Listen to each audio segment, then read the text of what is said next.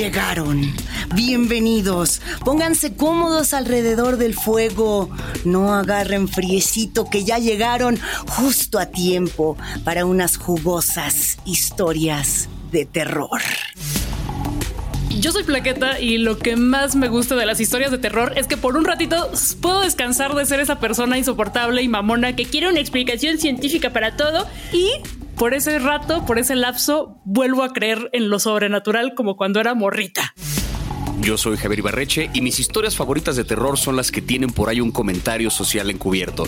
Chido los fantasmas, chido los monstruos, pero la gente fanática, esa sí me da miedo. Y yo soy Luisa Iglesias Arvide y cuando veo películas de espanto necesito que tengan la triple G, que tengan glam, glitter y mucho gore, que todo eso se quede en la ficción para que podamos reconciliarnos con las violencias de la realidad.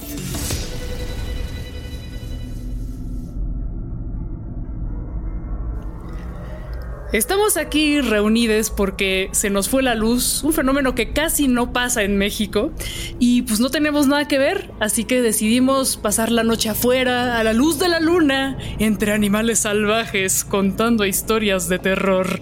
Y por suerte el catálogo de Netflix tiene algunas de las mejores historias de terror de los últimos tiempos y vamos a empezar con una que qué tal Hill House. ¡Ay! Hey.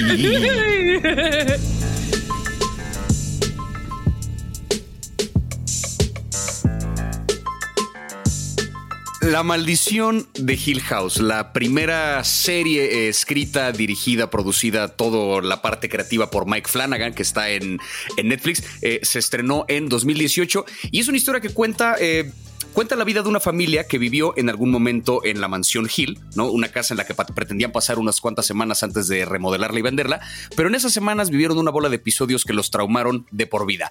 Algo pasó una fatídica noche que no nos terminan de contar al principio. Sabemos que el padre sacó en la madrugada a sus cinco hijos de la casa, los trepó al coche y escapó y dejó a la madre en la casa y sabemos que esa noche la madre murió. Años más tarde vemos cómo estos hijos ya hicieron sus propias vidas, ya son adultos, cada uno siguió por su cuenta. El mayor de ellos incluso escribió un libro, una suerte de ficción basada en su experiencia personal en la mansión en la en la Hill House y eh, se ganó un montón de fama y de dinero, pero también el odio de su familia. Y la serie arranca cuando de repente parece ser que el fantasma, por así decirlo, de la casa no los ha dejado en paz y se empieza a manifestar otra vez en la vida de estos cinco personajes, los espectros y los recuerdos de lo que vivieron aquella noche en Hill House. ¿Qué pedo con esta serie? Esta es la presentación del universo de Mike Flanagan, un universo que se va a repetir en todas las series que tiene, inclusive en las distintas películas que ya habíamos visto varias, adaptaciones de Stephen King, adaptaciones de Shirley Jackson, como esta serie en particular, La maldición de Hill House, donde vemos, como bien mencionas Javi, a la familia Crane metida en un embrollo de aquellos. Cada uno de los personajes, porque hay que decirlo, Mike Flanagan lo que hace es construir personajes de manera magistral. Cada uno de estos personajes estará haciendo una suerte de homenaje a todas estas piezas de uno de los directores más extraños que yo haya visto. Por ejemplo, Steve, este que estabas comentando, ¿no? El escritor, que desde que se llama Steve y es el escritor, está haciendo un homenaje directo a Stephen King, ¿no? Con toda esta, eh, pues parte de yo cuento mi vivencia, cuento lo que pasó y voy a hacer enojar a todo mundo, ¿no? Y vemos que son cuatro hermanos. No es cierto, son cinco, son un montón de chamacos. A ver, son cinco hermanos. Está Steve, está Shirley, está Theo, está está Luke y también está Nelly, ¿no? La, la, razón por la que están todos reunidos es porque lamentablemente Nelly falleció y a partir de allí las cosas se van a poner todavía más macabras. Y algo que me encanta, y yo no sé si tú coincides, querida Plaqueta, es que el horror está de día, de noche, en la tarde, a cualquier hora en esta serie. El horror está por todos lados y tengo una confesión que hacer y es que después me preguntaron, oye, ¿y viste todos los fantasmas que estaban escondidos? y pues no, porque, porque yo siempre veo Netflix en mi computadora, en mi laptop y la pantalla está tan puerca que trae sus ya sus propios fantasmas, entonces no puedo ver bien el detalle. Eso sí que miedo, Plaqueta. O sea, limpia tu pantalla también. ¿Qué pasó, Plaqueta? Esta es una película, pero como de terror biológico. Es como para otra serie. Pero sí, el, terror ocurre a todas horas en diferentes planos. Eh, antes de ahondar en eso, también quiero confesar que nunca he leído a Shirley Jackson. Aquí Luisa procede a regañarme, a darme un zape con el libro. Al contrario, procedo a prestártelo. En este momento te lo llevas, te lo llevas a tu casita que te va a fascinar. Este libro, La maldición de, de Hill House, que además se puede conseguir con toda facilidad me urge y además estuve leyendo acerca de ella, eh, una mujer adelantada a su época, eh, un poco a la sombra de los escritoros, los señoros, los escrotores de terror, pero laureada por el mismo Stephen King y que vivía pues como muy frustrada porque tenía un marido medio mediocre, bueno para nada, que le exigía hacer el trabajo del hogar, aunque ella era la que ponía el barro en la casa. Y creo que todas estas cosas medio se ven reflejadas en esta historia en particular. Eh, y bueno, lo que decías acerca del horror y cómo se ve eh, de día, de noche, eh, también pues lo que vemos realmente es que los fantasmas, pues traen cada personaje sus fantasmas, que son sus traumas de la infancia, todos los pedos no superados de la infancia, los mecanismos de defensa que desarrollaron para enfrentarlos y en la vida adulta, pues tendrán que agarrar al toro por los cuernos o al fantasma por los pelos. Y ese, e, ese significado adicional, digamos, que le dan a los fantasmas es una de las cosas que creo que hace estas series tan, tan interesantes. Lo dice el propio Steve Crane en una de las primeras escenas del primer episodio. Se lo explica a una mujer que lo llama a su casa para que él investigue a ver si no está por ahí el fantasma de su esposo que falleció hace unos meses. Y Steve le dice, un fantasma puede ser muchas cosas. Un fantasma puede ser culpa, un fantasma puede ser un recuerdo, un fantasma muchas veces es un deseo es algo que quisiéramos se volviera realidad, es una manifestación de algo que tenemos atorado y que quisiéramos poder ver una vez más en ese sentido creo que la serie lo maneja muy bien porque si bien hay fantasmas literales, ¿no? Que vemos que salen de la casa y que se le aparecen estos personajes a lo largo de la serie, sí tienen cada uno sus propios fantasmas simbólicos, que son justamente la, culpa y la carga que traen desde, desde lo que vivieron en la infancia. Hay además algo bien interesante que es que son justo cinco hijos porque cada uno de los hijos representa una de las cinco etapas del duelo, ¿no? Y además representan cada una de estas etapas en el orden en que fueron naciendo. El mayor de ellos, que es Steve, representa la negación, cómo procesa todo a partir de la razón y lo escribe y hace sus novelas, pero no enfrenta realmente el hecho. Shirley, que es la segunda, representa la ira, ¿no? Cómo se enoja y cómo eh, de, alguna forma compensa esos sentimientos que tiene enojándose y cargando sus frustraciones en otras personas. Theo, que es la del medio, representa la parte de la negociación, la que ya empieza un poquito a aceptar el hecho, pero no del todo, que está como en un terreno ahí nebuloso y que tiene unas habilidades especiales ahí que exploran un poco a lo largo de la serie. Y los dos gemelos pequeños, ahora sí que el mayor de los gemelos, que nació 90 segundos antes que la otra, representa la depresión y lo vemos cómo se sumergió en las drogas durante toda su vida para tratar de superar y de ahogar con sustancias este trauma que vivió en la infancia. Y finalmente, la más pequeña, Nelly, la que muere al inicio de la serie y que es la que echa a andar la historia, representa la aceptación. La única que realmente entendió las cosas, la única que sí se entregó por completo a este dolor terrible de haber perdido a su madre y de haberla perdido además en las circunstancias en, en las que la pierde. Y todo esto alrededor de un drama que está construido en cuanto a estructura es muy brillante, porque todo gira en torno a qué pasó en esa fatídica noche hace 30 años. Y cada capítulo nos regalan un pedacito de lo que ocurrió semanas antes, días antes, horas antes, desde la perspectiva de cada hermano, de los papás. Van construyendo esta cosa para que al final lo único que queremos saber es, bueno, ya cuéntanos qué pasó. Entonces también empieza como a ver este estrés, esta necesidad de saber qué ocurrió en la trama. Por toda clase de razones me pareció brillante esta serie. Nosotros no les vamos a decir qué pasó. Porque el chiste es que la vean. Si no se van en este momento a ver la maldición de Hill House, qué pacho. O sea, no se van a espantar con provecho. Tiene uno de los sustos que más me han hecho gritar frente a la televisión en la historia de las historias. Sucede en un auto. Es todo lo que puedo yo decir. Hacía mucho que yo no gritaba de esta manera frente a la TV, o sea, frente a la pantalla. Yo dije, ¿por qué me estás haciendo esto, Mike Flanagan? ¿Yo qué te hice a ti? Creo que de lo que estás mencionando, Javi, hay dos partes que me parecen súper importantes. ¿Qué entendemos por un fantasma, por un lado?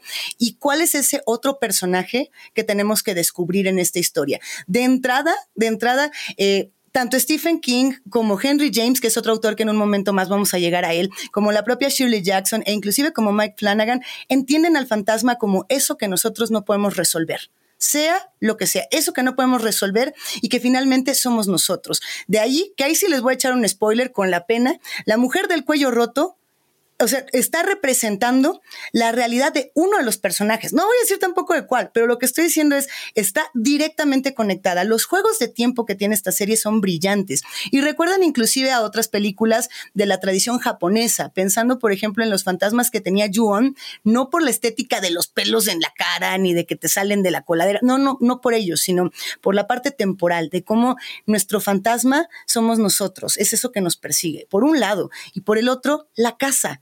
La casa es la gran personaje de esta serie, la habitación roja que queremos descubrir qué significa y que además no va a haber una respuesta clara, que eso es lo más fabuloso de esta serie. La, casa y la habitación roja misteriosa de Hill House, que inclusive alejó a la familia de los Dudley, que es una de las tantas familias que bueno ha pasado por ahí tiene un significado impenetrable y tiene además una visión distinta para cada uno de nosotros.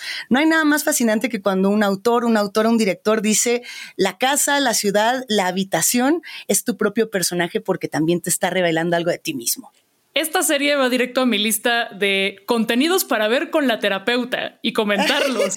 no solamente porque aborda el tema de la salud mental y de los estigmas al respecto, sino porque cada uno de los personajes, como ya explicaba Javier, pues eh, tiene un gran aprendizaje en, eh, a lo largo de los 10 capítulos que, que, está, está muy bueno aprender de estos muchachos. Y yo creo que a esta serie le fue tan bien porque sí fue un hitazo, fue de las series que rompieron el Internet porque más allá del espanto, eh, es un drama familiar súper bien escrito, que incluso yo me podría imaginar en clave de sitcom. Sí podría haber una parodia, así como con musiquita de sitcom ochentero, con los, y presentando a los personajes, ¿no? Pero pues sí, a esto le puedes añadir el elemento sobrenatural. Claro que sí, cómo no, me lo he hecho. Sí, creo que lo, dices muy bien, ¿no? O sea, antes que una serie de terror es un drama familiar, creo que lo que me gustó de esta serie en cuanto a cómo maneja el género de terror es que el terror es una consecuencia del drama que arma la serie. Es, un, es una serie que prioriza por encima de todas las cosas la historia, el drama y la evolución de los personajes. En medio de eso te vas a asustar. Tanto jump scares que hay, como lo que mencionaba Luisa del coche, como de repente sustos. Exacto, como sustos que tienen que ver más, más que el susto, el horror que, experimentas al pensar en el trauma que cargan estas personas, en lo que puede haber escondido detrás de esa misteriosa puerta roja en, en el centro de la casa. Hay eh, hay una lista gigantesca de cosas que pueden realmente asustar a una persona, pero todas ellas son consecuencia de un drama impecablemente armado. Es una serie efectivamente terapéutica hasta cierto sentido. Sí te reconcilia un poquito con, bueno, quizá no debería cargar con este trauma porque pues ese trauma lo empiezas a entender como un fantasma y qué pinche miedo estar cargando con un fantasma el resto de tu vida. O sea, si no es por las buenas, esta serie te hace como una especie de terapia por las malas, pero funciona. Sí, totalmente. Y, siento que toca con muchísima sensibilidad y respeto todo el pedo de la salud mental, que esto es siempre necesario y siempre celebrable. Y además, esta serie, a ver, van algunos datos curiosos. Uno es que los efectos casi todos son prácticos. Eh, sí hubo ahí por, algún, por ahí algunos retoques de CGI, pero casi todo es a la antigüita. Y me encanta, por ejemplo, el detalle de los gatitos bebé que, se encuentra una de las personajes, que son mecánicos, ya los verán, y eso pues creo que le, agrega al espanto. Otro dato es que eh, el, actor que hace al papá eh, es, a ver, lo, lo voy a decir bien, perdón. Otro dato es que una de las productoras de esta serie es Amblin Entertainment, que es de Steven Spielberg, que dirigió, no sé si se acuerdan, una película llamada E.T. Pues resulta que el actor que hacía el morrito, a Elliot, volvió, volvió en forma de papá. Ahora es Henry Thomas y es como de wow, ¿dónde había estado todo este tiempo este señor? Qué bueno, bienvenido de vuelta a nuestras pantallas. Bienvenido de vuelta a las pantallas y bueno, sumado a ello los distintos fetiches de actrices y de actores que retoma Mike Flanagan, como es el caso de su esposa Kate Siegel, como es el caso de Rahul Coley, como es el caso también de Zach Guilford. En fin, uh, llama muchísimo la atención seguir retomando eh, todos estos grandes personajes, todas estas grandes actrices y actores en series que además están basadas en piezas literarias históricas que le dan otra vuelta de tuerca al horror. Este es el caso de La maldición de Vlad Maynor, que es sin lugar a dudas, pues una de las mejores adaptaciones literarias que yo haya visto desde Los Inocentes hasta lo que tenemos ahora. ¿Qué les pareció esta serie fenomenal, llena de susto, mucho amor y también mucha lágrima? A mí me encanta que sea la adaptación número 35, 30 y no sé cuántos de The Turn of the Screw de Henry James, porque justamente el término giro de tuerca sale precisamente de esta novela, ¿no? El término que utilizamos para describir un giro sorpresivo en cualquier historia, uno de esos momentos donde, ah, pero resulta que este era el bueno, ah, pero resulta que este era el malo, ah, pero resulta que lo que sea, sale justamente de este título y creo que esta serie eh, está muy bien definida por este recurso. Es una serie que constantemente está dando giros tanto en su estructura del tiempo, en el manejo de la propia trama, en, en qué posición está colocado cada personaje. La premisa de la, de la serie básicamente básicamente es eh, una, una, joven maestra llamada Danny Clayton, eh, después de haber vivido un trauma personal en su vida, acepta un trabajo como la au pair, que le llaman, o como una especie de cuidadora, institutriz de, de un par de niños huérfanos que viven en la mansión Bly, eh, y acepta este trabajo que parece un trabajo del sueño, ¿no? cuidar a dos niños encantadores mientras vives en una mansión en un campo hermoso en Inglaterra, fantástico. Pero resulta que nadie había querido este empleo durante muchos meses. Resulta que había quedado vacante porque hace dos años los padres de estos niños murieron en un terrible accidente y un año más tarde la anterior au pair, la anterior institutriz que se hizo cargo de ellos, eh, se suicidó en el lago de la casa en circunstancias muy extrañas que nos explican a lo largo de la serie. Entonces, de alguna forma la gente cree que esta posición, que este trabajo está maldito, que la mansión está maldita, que los niños de alguna forma cargan una maldición con ellos mismos y esta mujer, Dani, se mete de lleno a este trabajo sin saber lo que realmente le espera. Poco a poco empezamos a ver esta dinámica donde los niños resulta que no son tan encantadores como prometieron. Eh, desde los primeros capítulos se ve que de repente la reciben y hablan muy formalmente y son unos niños maravillosos, pero de repente les cambia la mirada, les cambia la forma de comportarse y empiezan de repente a ser bastante, bastante tétricos. Sin spoiler gran cosa, al final del primer episodio, de repente la encierran en un closet sin razón alguna, nada más para ver qué pasaba. Y ella empieza a tener un ataque de pánico terrible y de claustrofobia y empieza a tener visiones en un espejo y los niños lo hicieron por cotorreo la primera noche que ella pasa ahí, que es una cosa de, ok, ¿a qué clase de tortura te estás metiendo? Pero poco a poco descubrimos qué trae detrás esta, esta institutriz, qué, fue el trauma que ella vivió que la llevó a aceptar este trabajo, cuáles son los traumas por los que ha pasado la mansión que tienen que ver tanto con los padres de los niños como con la institutriz anterior, como con una historia mucho más lejana que nos remite a siglos antes cuando la mansión recién fue construida.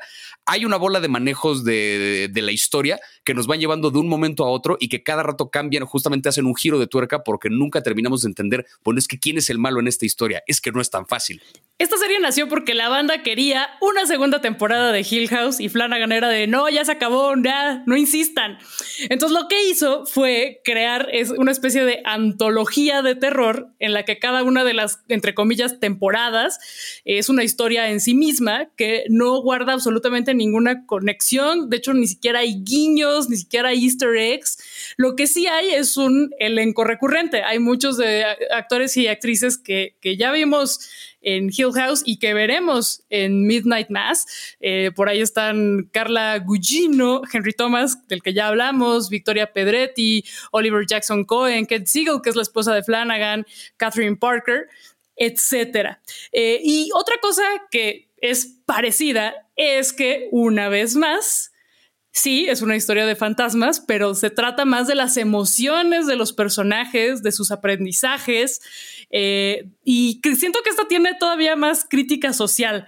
Tiene por ahí una crítica ruda a la heteronorma y a los vatos tóxicos que, que resulta que son tóxicos incluso en el más allá. Es lo que iba a decir tóxicos hasta que la muerte nos separe y después, ¿no? Eh, ¿Cómo cortas a un fantasma? No puedes no puedes, no, no, o no lo sé. pero, creo que, creo que hay una parte bien interesante. hay, hay, un momento muy interesante desde mi punto de vista en cómo elige Mike Flanagan de construir esta historia muy clásica de terror y meter, por ejemplo, temas de diversidad sexual, temas muy de género, que creo que también es un poco la estela que ya tenía de, Shirley Jackson, se la lleva ahora para que se ponga a dialogar con Henry James, ¿no?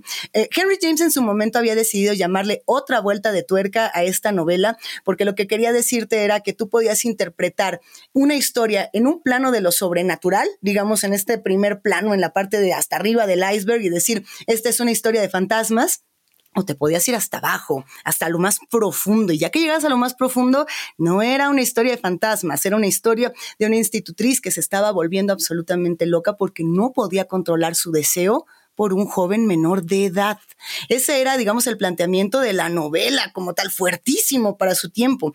Y entonces en esta serie dicen, no, a ver, a ver, a ver, a ver, le vamos a dar la vuelta por entero y aquí sí le vamos a entrar a un tema sobrenatural, pero vamos a hablar de las relaciones humanas de frente y vamos a hablar de muchos conflictos, de relaciones tóxicas, vamos a estar hablando también de, de una mujer, de Dani como tal, que tiene su propio pasado y que la viene persiguiendo su fantasma, un accidente muy dramático en esta serie, que, que además me recuerda mucho a lo que ya hace más hacia adelante con Midnight Mass, de estos eh, fantasmas que nos persiguen, de esta propia estética de, de las cosas que de pronto resplandecen y brillan y no solamente es un fantasma como un ser, sino también como un escenario, ¿no? Un escenario propio el que está rodeando a, a estos fantasmas. Danny, que por cierto, hay que decirlo, se llama así Danny Clayton en referencia al director Jack Clayton, ¿no? Haciendo todo este, todo este juego de homenajes a la vuelta de tuerca que yo creo que es uno de los más exitosos. Ahora, curiosamente, como serie, no fue tan tan exitosa como sí lo fue Hill House, porque si bien hay temas recurrentes, si bien hay una estructura parecida, está el mismo elenco, mismo creador,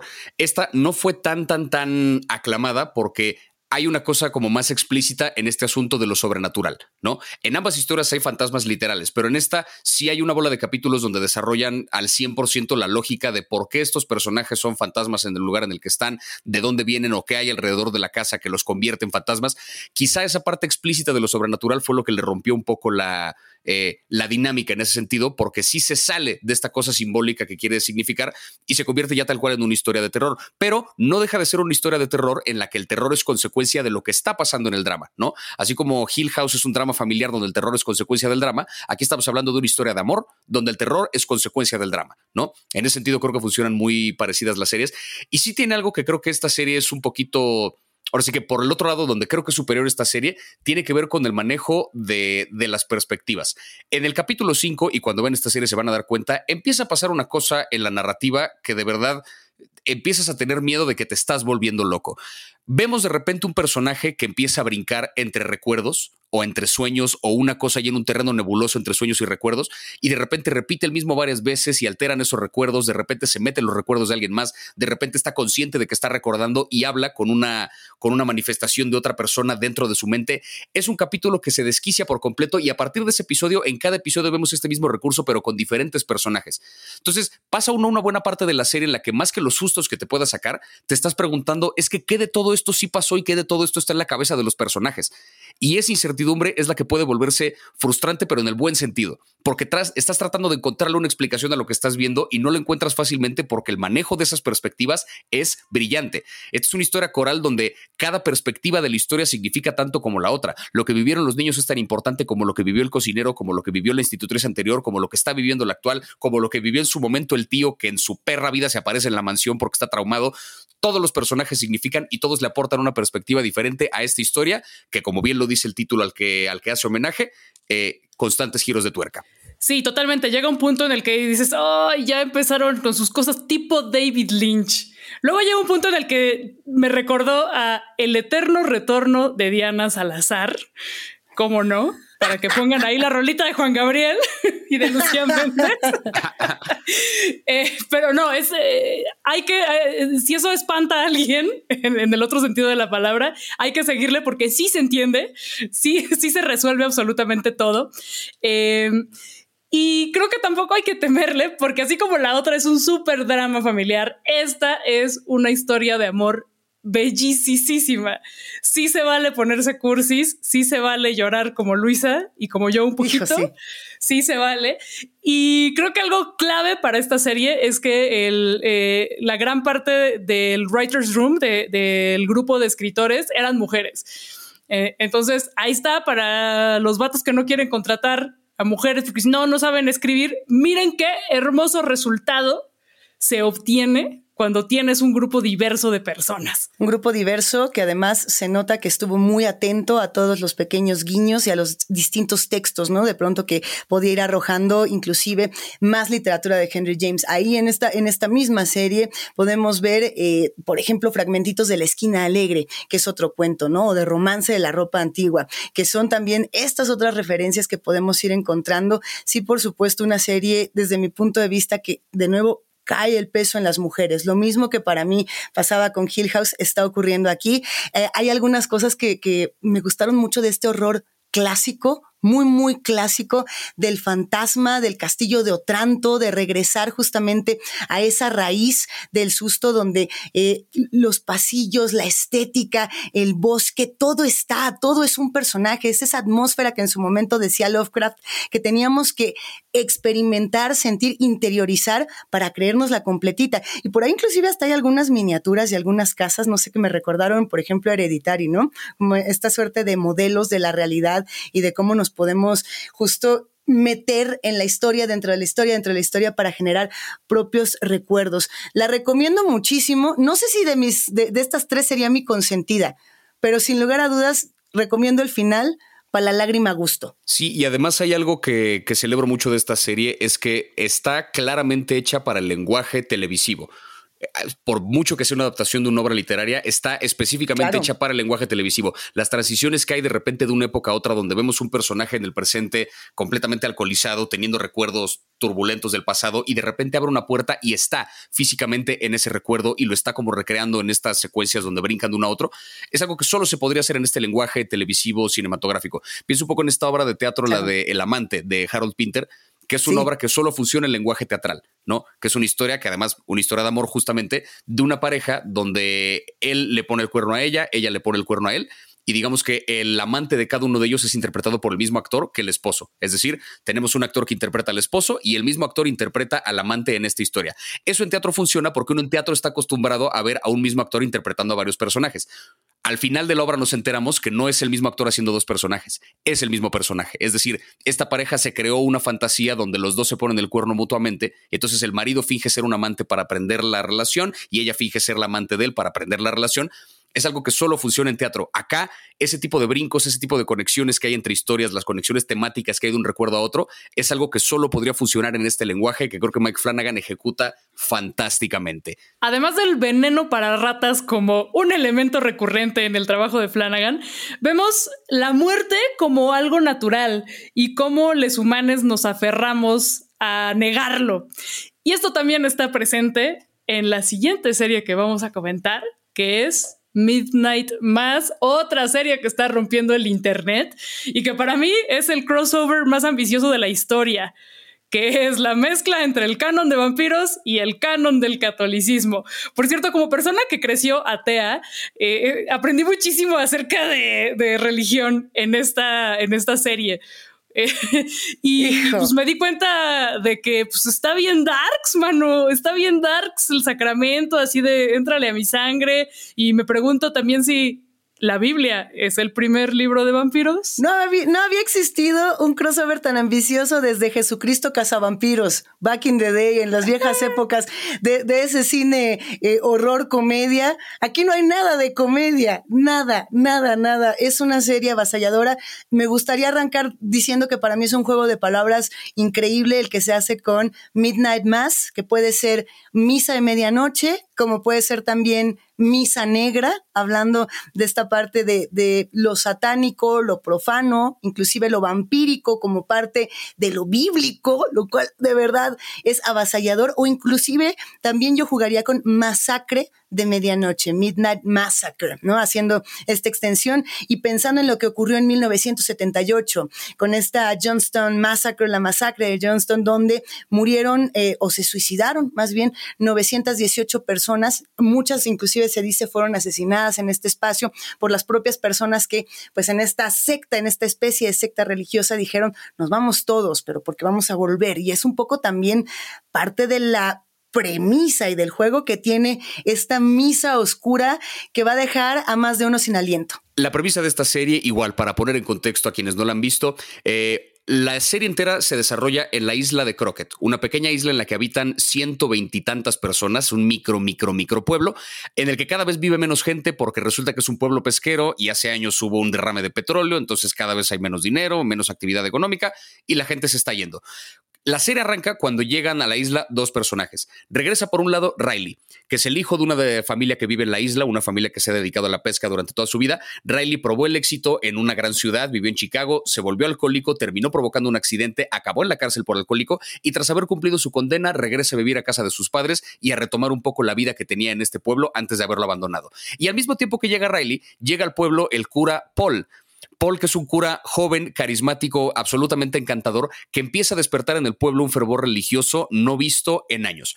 Con la llegada de Paul empiezan a ocurrir también en el pueblo una bola de milagros inexplicables. Por ponerles un ejemplo, y esto no es un gran spoiler porque hasta se ve en el tráiler, me fijé para poder decirlo acá. Ah, bueno. Hay un ah, momento. bueno. Sí, sí, sí, sí, sí, porque no quiero ser yo el que arruine la serie. de- no quiero ser esa persona. Hay un momento que lo vemos desde el tráiler y que ocurre por ahí del segundo capítulo, que es que en medio de la misa hay una chica que vive en el pueblo que años antes estuvo, eh, estuvo involucrada en un accidente, recibió un balazo en la columna y desde entonces no ha podido caminar.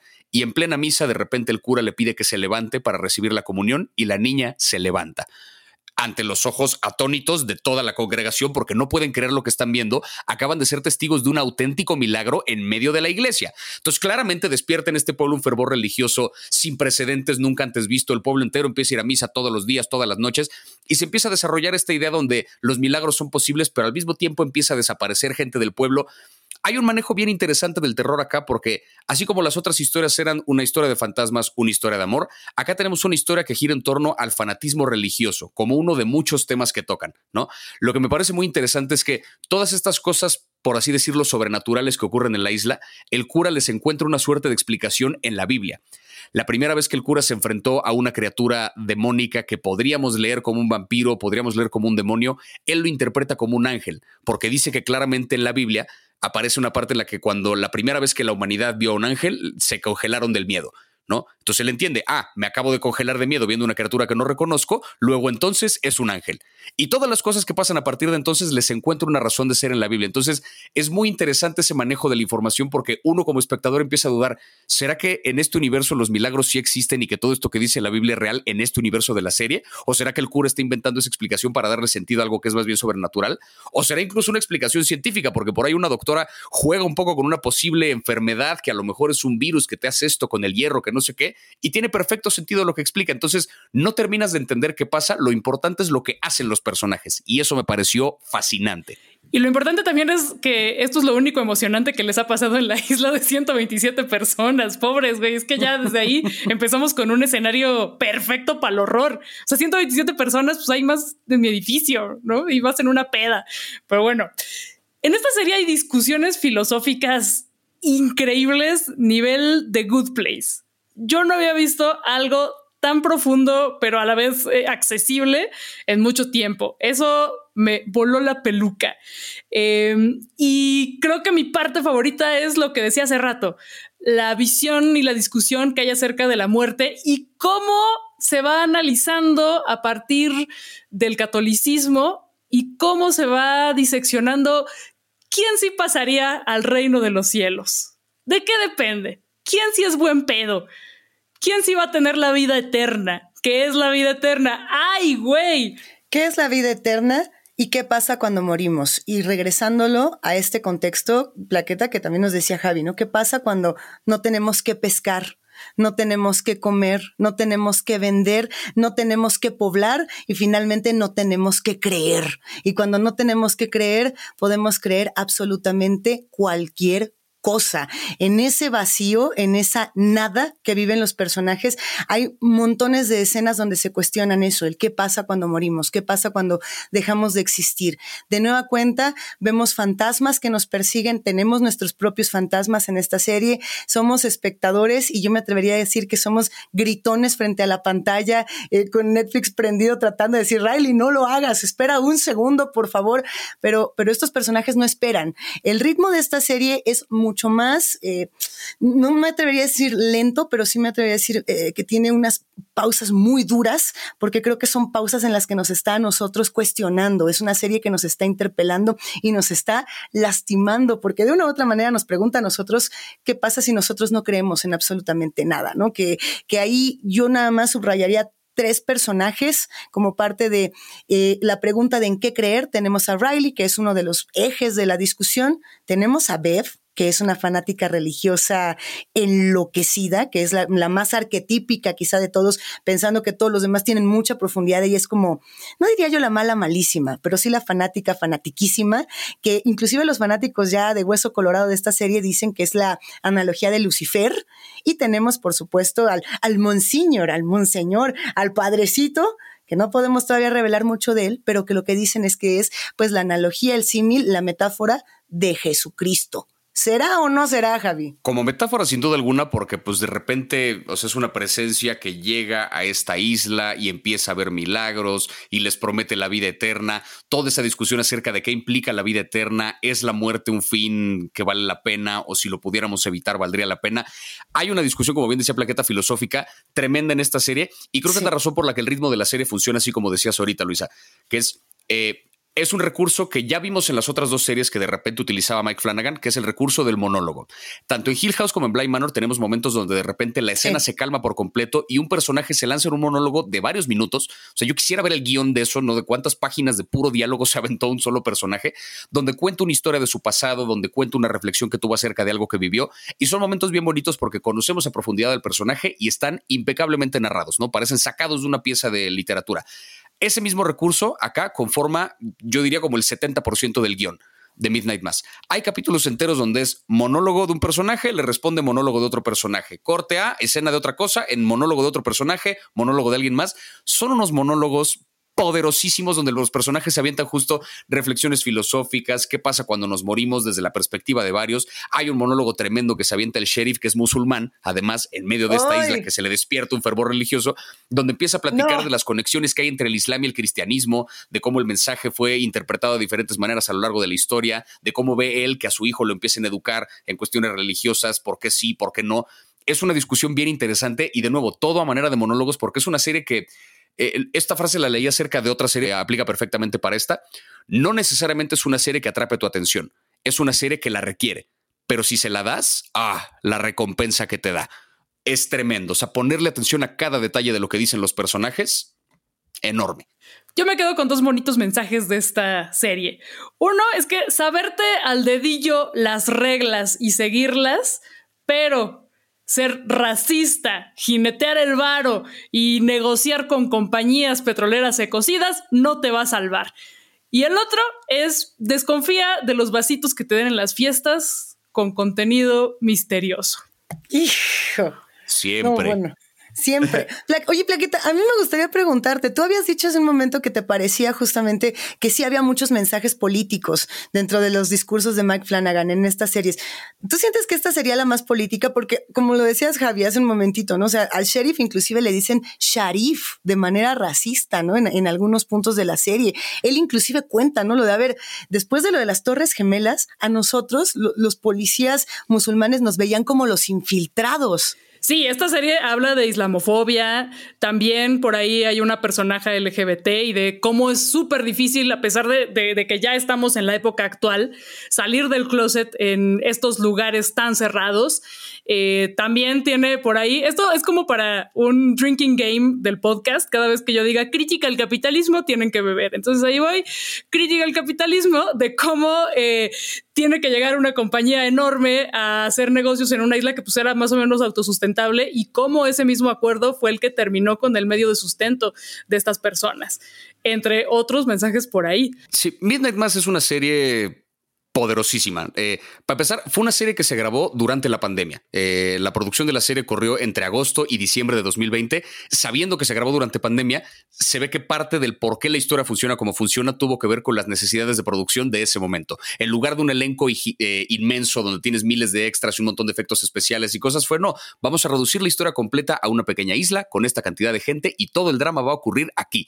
Me pareció como un brillante trabajo, no solo por haber mantenido a salvo al elenco completo durante la producción, sino por haber adaptado adecuadamente las necesidades y las carencias que el momento requería.